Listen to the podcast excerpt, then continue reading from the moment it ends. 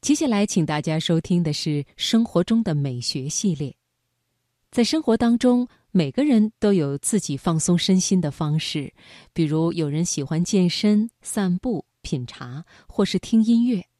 方法很多，目的却只有一个，那就是从生活中暂时脱离出来，让我们的身心得到滋养。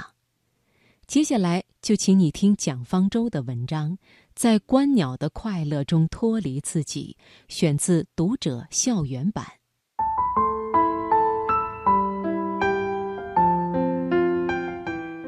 我第一次观鸟是两年前去巴西，在里约的观鸟园里，我看到各种动画片里才会出现的鸟类，比如巨嘴鸟，色彩饱和度强的像是海绵玩具，嘴部几乎和身体一样长。它也似乎还没有熟悉自己的大嘴，总是缓慢地拱着食物。最难忘的是进入一片高大的树林，光线非常暗，阳光透不进来。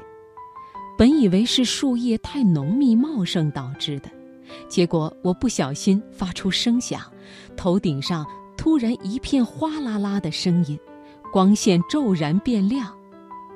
原来那并不是枝叶，密密麻麻的全是鸟，它们像一块被魔术师猛然抽走的黑布，那种壮阔让我终生难忘。我总觉得鸟类有一种天生的迷人的神气。有一次，我在伊斯坦布尔的高层酒店吃早餐，看到一只乌鸦如君王一般俯瞰着整座城市。仿佛在这座城市被命名为君士坦丁堡的时候，他就敏锐地目睹了城市的一切沧桑变化。我爱看鸟，或许是因为鸟拥有我所没有的自由。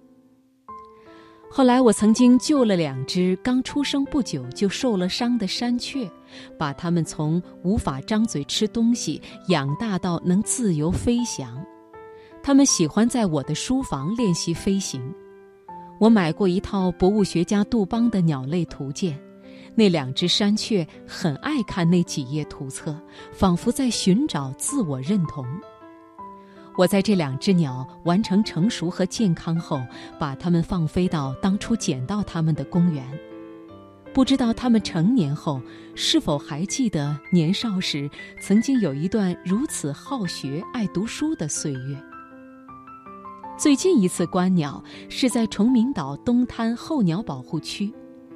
观鸟那天很冷，下了雨，气温接近零摄氏度，我却在保护区的芦苇丛上方看到盘旋飞翔的鸟。它们从阿拉斯加迁徙过来，比观鸟者耐得住寒冷。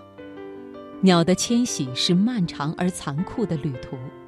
长达数月的迁徙，往往让它们到达目的地时的体重仅剩下原来的三分之一。二零零七年九月，一只雌鸟用了九天的时间，不吃不喝不睡觉，连续飞行了一万一千六百公里，横跨太平洋，从阿拉斯加飞到新西兰，创造了人类观察到的鸟类不间断飞行的最长纪录。在东滩候鸟保护区，我看到湖面上一只野鸭不断地把头扎进水里捕食，我从中获得了一种纯粹的快乐，仿佛自己也变成了一只鸭子，所有的虚荣和焦虑瞬间消失，回归了最简单的生命本质。